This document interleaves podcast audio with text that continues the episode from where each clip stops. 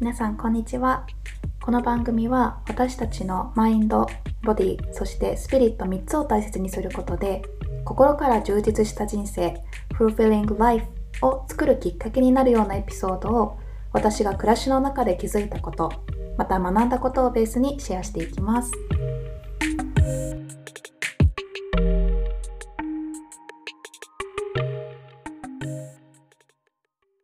皆さんはじめましてめぐみです。えー、今日は簡単に自己紹介と私がポッドキャストを始めようと思ったきっかけをシェアできればいいなと思っています。私は現在スウェーデンに来ていてワーキングホリデーで来ています。で、えっと、2021年の7月末から2022年今年の8月頃まで滞在する予定です。こっちの冬はすごく寒いんですけど自然が豊かですごく綺麗な街で気に入っています。仕事はライターの仕事を日本の企業から受注して記事やコラムの執筆をしたりとかあとまたオンラインでヨガも教えています。でスウェーデンに来る前はヨガの講師の仕事を日本で、えー、やっていて出身が和歌山なので出身地の和歌山と大阪でヨガを約6年ほど教えていました。でこのポッドキャストを始めようと思ったきっかけについてなんですけどまあ私たちって結構生きているといろいろありますよね。特に20代後半ぐらいになってくると今まではずっと同じレールをみんな歩いてきたつもりだったんだけどどんどんいろんな選択肢が出てきて、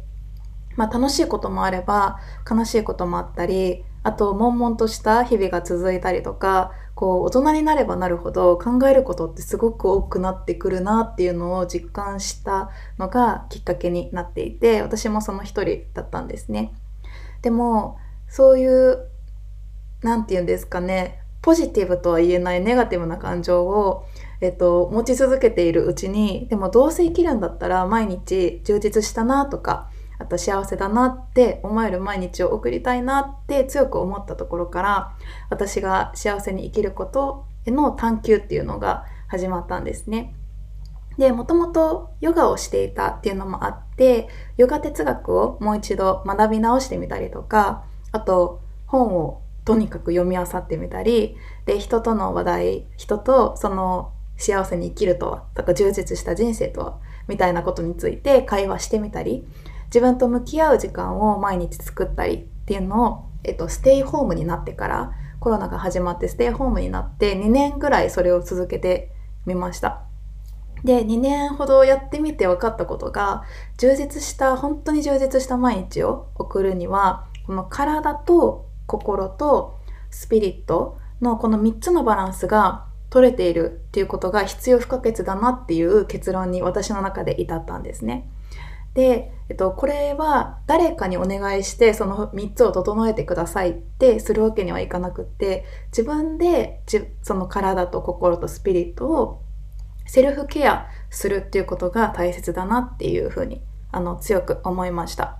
でこれは私がヨガをやっていたからわかるっていうことでもあるんですけど、えーと、ヨギっていうのがヨガをする人のことヨギっていうんですけどヨギのライフスタイルそのものだなっていうふうに思いました。